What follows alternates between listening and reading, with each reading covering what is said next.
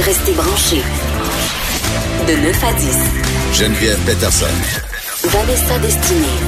Les effrontés.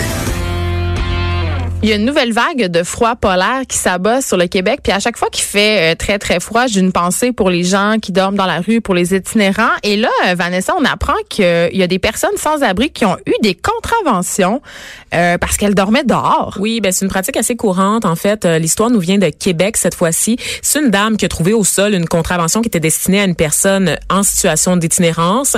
La contravention était, avait été émise pour avoir flâné, vagabondé ou dormi dans une rue ou un endroit public sans motif raisonnable. Évidemment, la femme l'a trouvé, donc la personne sans abri avait quitté les lieux, mais la, contravention euh, traînait sur le sol et c'était une amende de 223 dollars qui accompagnait l'infraction, ce qui est énorme. Euh, en fait, c'est un règlement que peu de gens connaissent. En fait, c'est que tu peux avoir une contravention pour flânage, notamment on le voit dans les parcs souvent l'été. Hein, c'est les contraventions euh, que les petits jeunes pognent tout le temps passer 23 heures. Je plaide coupable. Au parc La Fontaine, j'en ai eu plusieurs. voilà. Mais reste que le commun des mortels, quand toi tu marches dans la rue, même très tard le soir, quand, quand justement tu erres sans but précis sur Saint-Laurent, je pense que les chances sont assez limitées que tu te fasses euh, pogner par un policier qui te remet une contravention pour flânage. Mais je pense qu'on on s'adresse plus à des itinérants qui dorment dans les portiques, euh, des commerces qui sont fermés, euh, qui s'installent. Des fois, on les voit, là, ils sont installés avec toutes leurs, leurs affaires, des boîtes, des sacs, souvent leurs animaux. Et là, on apprenait une bonne nouvelle la semaine passée. il y a un organisme qui va accueillir les itinérants avec leurs animaux de compagnie parce qu'on en discutait on sait que c'est une des raisons pour lesquelles certains itinérants ne fréquentent pas euh, les refuges parce que leurs animaux ne sont pas admis. C'est ça. Donc, ça va être sur le site de l'ancien hôpital euh, Royal Victoria qui, qui fait maintenant partie du CHUM là, de cette espèce de conglomérat d'hôpitaux. Et donc, c'est aménagé euh, en site temporaire là, pour les, les, itinérants. Et moi, j'en appelle en fait à, l'humanité, à la compassion. À quoi ça sert de donner des tickets à ben des oui, personnes les qui ne peuvent pas les payer?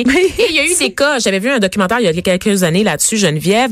Beaucoup d'itinérants se ramassent avec énormément, évidemment, de contraventions impayées. Et à un moment donné, ben, on les envoie en prison parce qu'ils C'est pas comme un petit break à aller en prison pour eux. Genre, ils sont logés, nourris, puis sont dans le show. Il y en a qui veulent ça. Hein. Ils veulent, des fois, ils, appellent ça aller faire des vacances à, Bordeaux, là. Ouais, c'est un mythe parce que nos prisons sont, sont littéralement surpeuplées, et ça fait juste engorger le système judiciaire. Ça fait juste engorger nos établissements pénitentiaires. Ça ne sert à rien. La répression n'est pas la solution. La solution passe par l'augmentation de ressources pour venir en aide à ces personnes-là que ce soit dans la rue, mais aussi en intervention parce qu'on les voit. Tu parlais tantôt qu'on avait une pensée pour eux. On a une pensée pour eux parce qu'ils nous font face tous les matins, Geneviève, quand on vient au travail. Ah oui, parce dans le secteur est, où on est. On est dans un quadrilatère de Montréal. Euh, on est près de la station Berry-UQAM où effectivement il y a énormément de personnes en situation. L'épicentre de l'itinérance à Montréal. Très très précaire.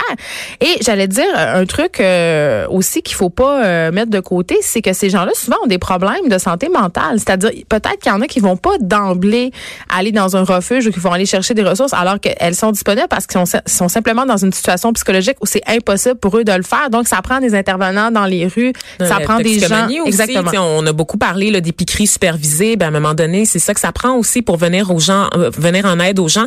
Et je pense qu'il y a un peu de mépris pour les gens qui vivent dans la rue, mais on comprend pas qu'à long terme, c'est un, c'est un coût social pour l'ensemble de la société. De négliger ces personnes-là, ça nous coûte plus cher que de leur venir en aide carrément. Oui, puis d'un point de vue, d'un point de vue strictement mercantile, là, de les laisser dans les halls des commerces, de les laisser euh, dans les food courts du centre-ville errer puis importuner entre guillemets les gens, c'est pas bon pour les artères commerciales de Montréal. Donc juste les prendre en charge, puis c'est vraiment pas en leur donnant des tickets. Ben non. Qu'on va venir à bout de ce problème-là. Ils vont juste changer Ben oui, et rappelons que plusieurs refuges débordent. La, la base du problème, c'est ça, c'est que les refuges qui sont disponibles débordent déjà. Donc il y a des gens qui n'ont pas le choix que de dormir dehors. Est-ce que littéralement vous pensez que les gens font le choix de dormir à moins 40 ah, à Montréal? aller travailler. ah, comme les autres simple, si c'était aussi simple, Geneviève. Écoute, euh, oui, c'est un dossier qu'on va suivre parce que euh, évidemment, il fera pas moins froid euh, cet hiver. Il va, il va continuer à faire moins 35. Puis l'étiquette, guys, sérieusement, juste arrêtez, là, ça a aucun sens. C'est un manque d'humanité criant. Ça me dégoûte à chaque fois que genre, je vois des choses comme ça. Vanessa, tu nous parles de Gad Elmaleh, cet humoriste français qui est dans l'eau chaude encore pour des histoires de plagiat. Oui, donc il y a un blogueur euh, français, le mystérieux Ben, euh, qui a une chaîne sur YouTube qui s'appelle Copy Comics, sur lequel il recense en fait toutes les imitations qu'il peut trouver, donc les similitudes en différents numéros d'humour. Parce que c'est commun en humour, C'est commun. l'emprunt, tu sais. Il a épinglé plusieurs vedettes françaises, je les nommerai pas parce qu'elles sont pas nécessairement connues ici là, de ce côté-ci euh, de l'Amérique. Par contre, il y a Gad Elmaleh qui a été épinglé pour une deuxième fois. Euh, la première fois, c'était à l'automne 2017. Il avait fait en reprise un sketch de Jerry Seinfeld. Donc pour ceux euh, qui aimaient la série. Hey, c'est pas n'importe qui. Là. C'est pas que si n'importe tu plagies Jerry Seinfeld, tu vas te faire pogner. là. La c'est que pas. pas nécessairement parce que Gad Elmaleh, on le sait, on l'a souvent ici au Québec, il vient à Just for Laughs Ouais. et aussi à Juste pour rire. Donc c'est un humoriste qui fait de l'humour en français et en anglais, donc il adapte ses numéros en fonction du public. Évidemment pour le public français, l'humour de Jerry Seinfeld en général est peut-être moins accessible. Donc c'est très facile de reproduire un numéro entier sur scène sans jamais être inquiété. Et c'est ce qui s'est passé cette fois-ci dans la nouvelle euh, mouture d'une vidéo de copy comic. On voit, on a des extraits pour une totalité, pour un total de 13 minutes dans lequel on voit Gad Elmaleh reprendre des numéros d'artistes français, américains et québécois. Donc, Oh, on attends, a on veut des noms. On a Martin Matt et Patrick Huard, des vieux numéros en plus. Le celui de Patrick Huard, il date de 1997.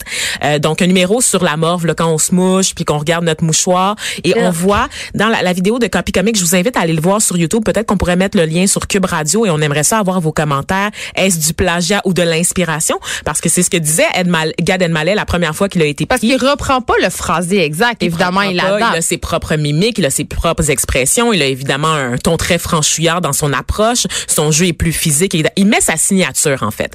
Donc lui, il dit que c'est de l'inspiration, que ce sont des similitudes et qu'évidemment, il va chercher, il puise de l'inspiration comme partout comme tous les artistes évidemment.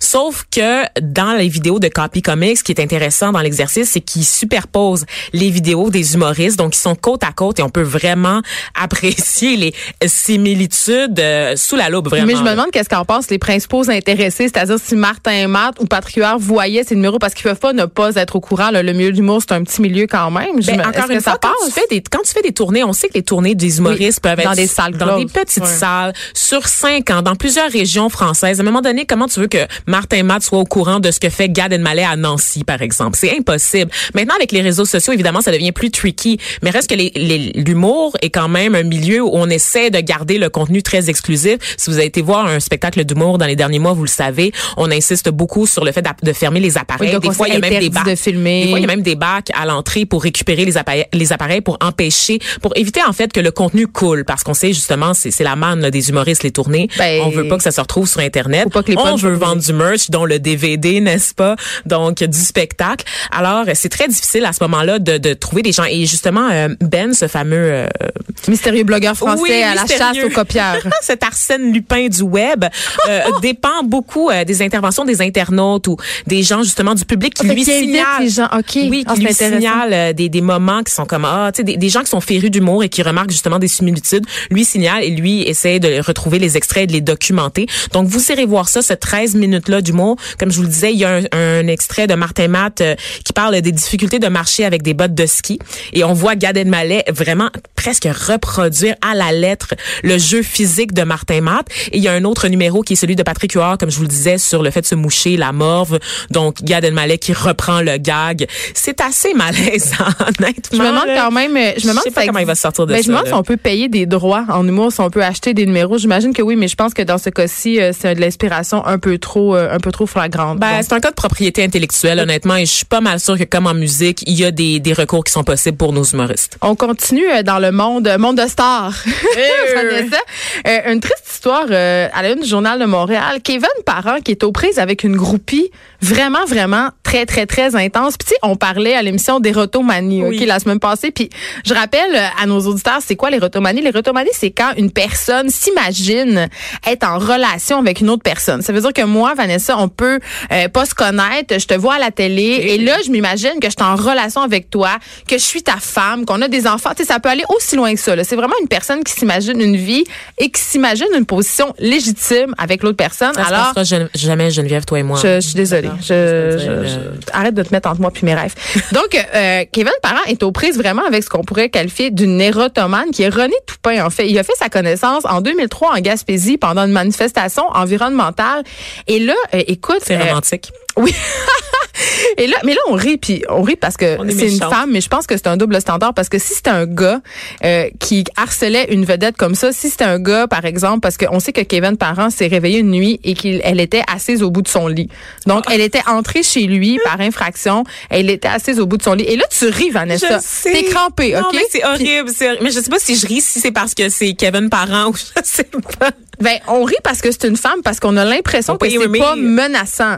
C'est une bonne imitation. Oui. Meilleure que celle de Poche Pèse, quand même. Oui, effectivement. Mais t'es toujours bonne dans l'imitation, oh. Vanessa. Mais écoute, on rit parce que c'est une femme, puis c'est pas sans nous rappeler euh, Glenn Close, Fatal Attraction. Toi, t'es trop vieille, trop jeune, pardon, pour avoir vu ce film. Mais c'est l'histoire d'une fille qui rencontre un gars, puis elle devient obsédée. Ça, me fait, c'est vraiment sa Glenn Close à Kevin Parent. Et, écoute, elle suit, elle dit, elle va à ses spectacles, elle dit qu'elle est sa conjointe. Donc, eh, écoute, euh, Kevin est en cours en ce moment avec cette fille-là. Elle a fait trois mois de prison. Euh, tu sais, euh, c'est allé très, très loin. Puis, à matin, on riait tous un peu au bureau de ça. On, on, se disait, ah, ah c'est drôle, être un peu, être un peu crazy, tu sais, cette fille un peu obsédée par Kevin Parent. Mais renverse la situation, là. Si c'était un gars qui était allé s'asseoir dans le lit de Marimé, si c'était un gars qui la suivait, si c'était un gars qui disait, genre, hey, je sais où t'habites, hey, elle est rentrée chez lui, il a dû appeler la police, on dirait, mais c'est un agresseur, c'est un fou, euh, elle est en danger. Alors que là, on trouve ça un peu, tu sais, on trouve ça drôle. On dit, ah, elle, virait folle la trip sur le beau Kevin. Tu sais, quand même un double standard assez intéressant à explorer. Mais il faut rappeler aussi les faits parce que quand même, c'est assez, c'est surréaliste. La femme, elle a déménagé en Gaspésie pour se rapprocher de lui. Elle se présente aux gens de la municipalité comme, sa conjointe. Comme sa conjointe. Puis à un moment donné, elle est venue le, voir après un spectacle, puis elle lui a dit, il faut qu'on se parle, Kevin. Et oui, ça, c'est drôle, c'est le highlight de l'article. Mais Kevin Parent, quand même, vit de la vraie détresse. Ben il me dit, ça nuit vraiment à mon travail. Carrément, ça me fait vraiment pas bien filer. Puis en plus, il faut que je me file pas bien devant plein de monde. Là, il fait allusion justement à ce moment où elle vient le voir après des mm. concerts. Donc, on souhaite que cette femme, euh, Renée Toupin, reçoive l'aide dont elle a besoin parce que l'érotomanie, c'est une maladie mentale. Et on souhaite bonne chance à Kevin. On espère qu'il va barrer sa porte à double tour. On t'aime, Les effrontés.